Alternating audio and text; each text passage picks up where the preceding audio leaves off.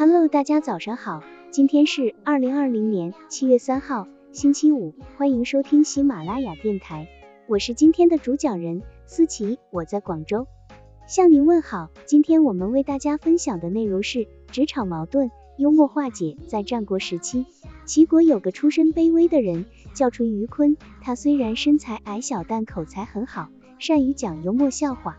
使听者在笑声中受到启发，于是齐威王派他作为齐国的使臣，出使各国。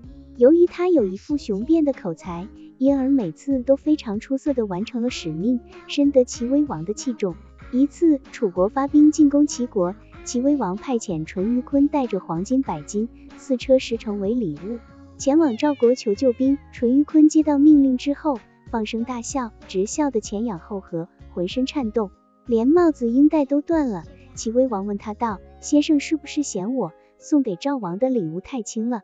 淳于髡回答说：“我怎么敢呢？”齐威王又问：“那么你为何这样大笑呢？”淳于髡答道：“不久前，我从东面来，看见路上有一个人正在向土地神祈祷，他拿着一只猪蹄，捧着一杯酒，嘴里念念有词：高地上粮食满筐，低地上收获满车。”五谷丰登，全家富足。我看见他奉献给土地神的少，而向土地神索取的多，所以觉得好笑。齐威王听到此处明白了，淳于髡是在用隐语来荐劝自己增加礼物，于是决定把礼品增为黄金一千亿，每一二十两，白璧十对，四车一百乘。淳于髡于是带着礼物前往赵国，说动了赵王，答应发兵救齐。在职场中，我们常常会碰到各种各样的矛盾，有的甚至是十分棘手的难题，这就需要我们妥善解决它。我们可以以幽默的语言打开局面，给上司以智慧的启迪和美的享受。所以，职场上离不开幽默的语言。另外，需要注意的是，职场离不开的是恰当的幽默，而不是过分的幽默。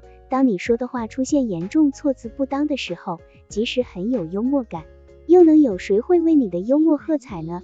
答案是没有。在一次盛大的宴会上，一位诗人和一位将军坐在了一起，但是他们对彼此都很有敌意。将军看不惯诗人，诗人也不习惯将军的架子，他们对彼此很冷淡。当宴会主人提到诗歌的时候，将军就会摆出一副不屑的表情。当宴会进行到一半的时候，宴会主持人提议让诗人当场为大家做一首诗。幽默的诗人推辞说：“哦，主持人，作诗没有什么好看的，还是让我们的将军来为大家表演发射一枚炮弹吧。”好了，以上知识就是我们今天所分享的内容。如果你也觉得文章对你有所帮助，那么请订阅本专辑，让我们偷偷的学习，一起进步吧。